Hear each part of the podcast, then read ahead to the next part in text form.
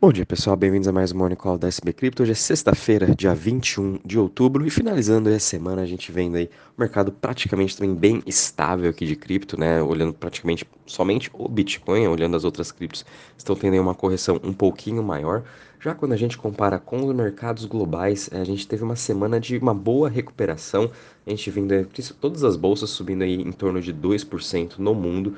Muito disso também foi uma recuperação né, que elas tiveram das últimas semanas, em que elas tiveram uma realização maior de preço quando a gente compara em cripto. Cripto continua bem estável, né? A gente viu nessa semana uma queda, por exemplo, de 1,22% no mercado geral, e hoje a gente está com uma queda de 1,39%. Tudo isso também são vindo notícias, principalmente da Europa da parte da inflação que vai continuar mais é, vai continuar elevada e também os bancos centrais na Europa, né? O ECB, o Banco Central da Inglaterra, provavelmente vão continuar aí subindo os juros. Sem falar que a gente teve ainda uma notícia ontem que a Liz Truss, né, ex-primeira-ministra agora da Inglaterra, saiu do seu cargo, então agora também estão procurando outra pessoa agora para ser o primeiro-ministro na Inglaterra. Tudo isso também vem diante aí uh, de complicações na economia da Inglaterra. Isso com certeza vai estar tá afetando a, a, Europa, como também o mundo todo um pouco, né? Sem falar que a gente ainda tem as preocupações com a guerra da Rússia e Ucrânia, porém o lado aí dos Estados Unidos, né? A gente teve ontem algumas falas de alguns aí uh, participantes, membros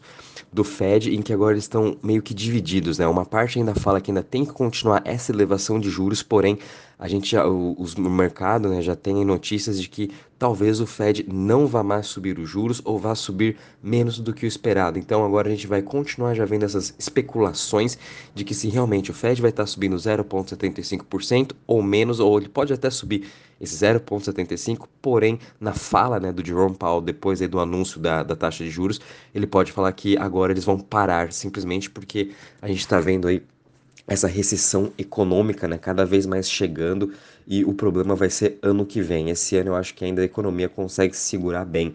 Sem falar também que semana que vem vamos ter resultados das empresas uh, da, de tecnologia, praticamente aí Microsoft, Apple, uh, Amazon, Google, então são empresas aí que são quase somando todas elas, são 50% da Nasdaq. Então a gente pode também esperar um pouco mais de volatilidade semana que vem vindo dos resultados trimestrais dessas grandes empresas. Então o mercado vai também já ficar de olho para semana que vem. E olhando agora aqui para a cripto, a gente está vendo o Bitcoin caindo 0,81% a 18.959. Continua trabalhando nessa região.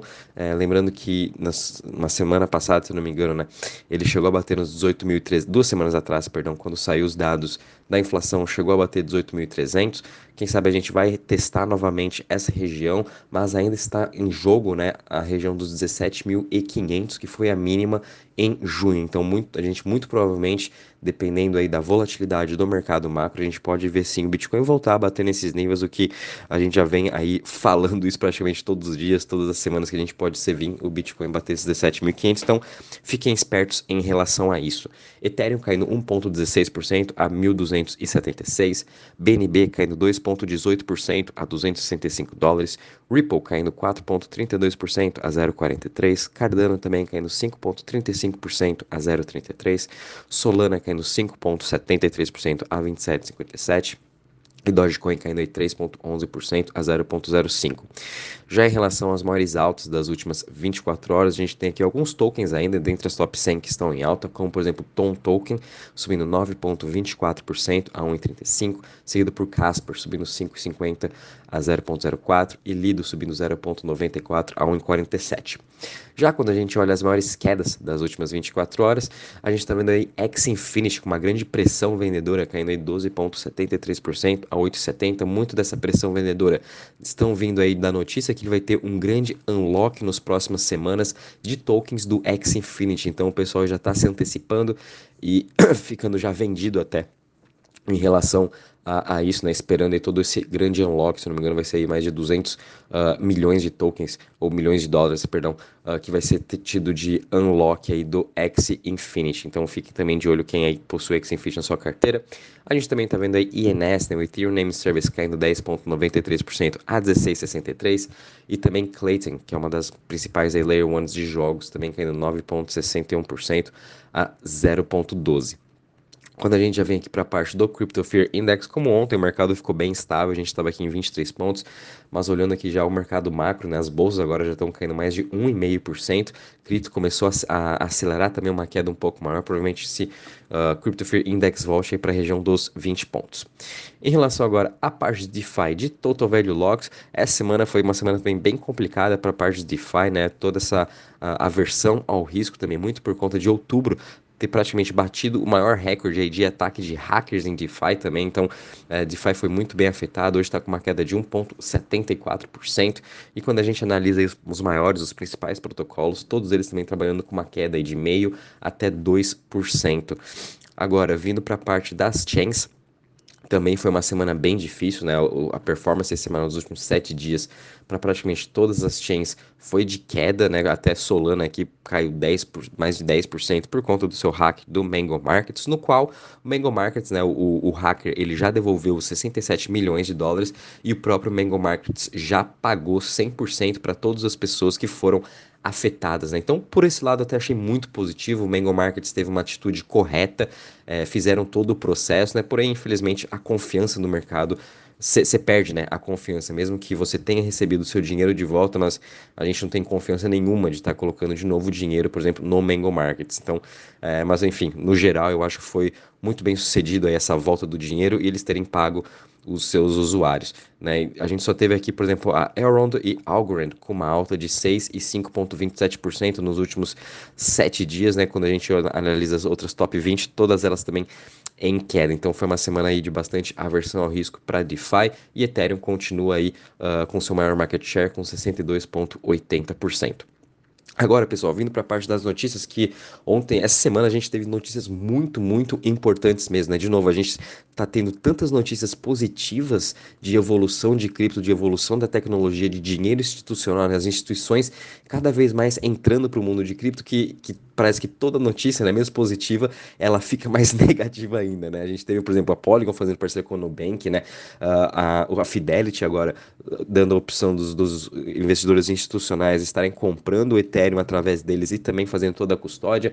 E ontem a gente teve também agora a Tether, né? Que é a, a emissora da stablecoin USDT, vai ter agora disponibilizar em mais de 24 mil uh, caixas eletrônicos, aqueles 24 horas, né, as, a, o próprio token do Tether, né, e até dando aqui entrevista do próprio TechBan, do CEO e também do CEO do Tether, as pessoas vão poder uh, estar com o seu USDT e sacar reais e também uh, os comerciantes vão também começar a poder aceitar o SDT e quando for integrado via Pix ou SDT, a gente não vai mais precisar estar tá usando o real para fazer nenhum pagamento, que eu achei super interessante. Então não tem motivos, né, para a gente ter mais real, por exemplo, na nossa carteira. A gente pode ter só o SDT, a gente sempre pode usar agora o dólar, né? A gente sabe como o real, ao longo do seu tempo, né, desde quando teve a implementação do plano real, é, a gente sofre muito com a nossa inflação, a nossa moeda durante todos esses últimos 20 anos foi muito desvalorizada desvalorizada, continua também sendo uma das mais desvalorizadas, nossa inflação é sempre muito alta e agora a gente vai poder ter opção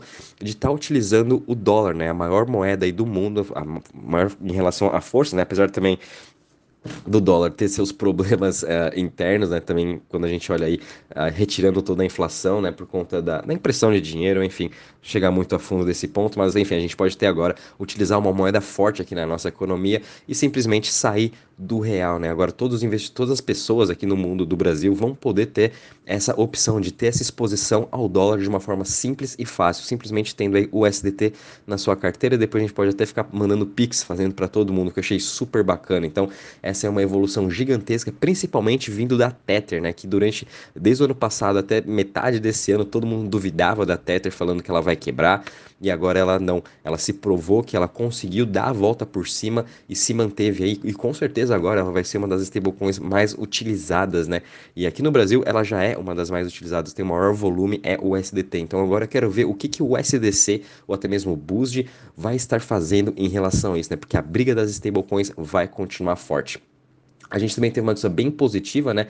Ontem né, a, a Fidelity anunciou a, a parte de, de custódia de, de Ethereum e também saiu a notícia de que uh, o Ethereum está né, pagando um yield mais ou menos de 6% quando a gente faz o staking. E, obviamente, quando a gente se alavanca nesse staking, a gente consegue aí até mais ou menos 11% ao ano de rendimento. Então, as instituições, elas sempre amam se alavancar, né? E agora, a Fidelity dando essa opção né, do, dos, dos institucionais estarem comprando Ethereum, fazer custódia com a Fidelity, eles também futuramente podem estar ganhando aí 11 até 11% se quiserem se alavancar no seu staking. Então, vai ser uma, uma jogada bem interessante que as instituições vão com certeza estar de olho. A gente pode ver sim aí um aumento maior de detentores de Ethereum, né, ao longo desses próximos meses. Tudo por conta aí dessa parte do yield. Sem falar que o Ethereum tem toda a forte narrativa de ser o yield de Web3, né? Ser o risk-free rate aí do nosso mercado de DeFi, por exemplo. E só para finalizar aqui também, a gente viu a Binance agora, Binance US, contratando um ex-agente do FBI que já trabalhou lá mais de 20 anos, o BJ Kang. Ele vai estar tá liderando agora a área de crimes cibernéticos da Binance US. Então, muito interessante, né? A Binance aí contratando pessoas chaves, tanto para a parte de regulamentação, quanto para a parte aí uh, de crimes cibernéticos ou até mesmo de compliance, para estar tá realmente ajudando a se consolidar e mostrar que ela veio para fazer toda essa diferença.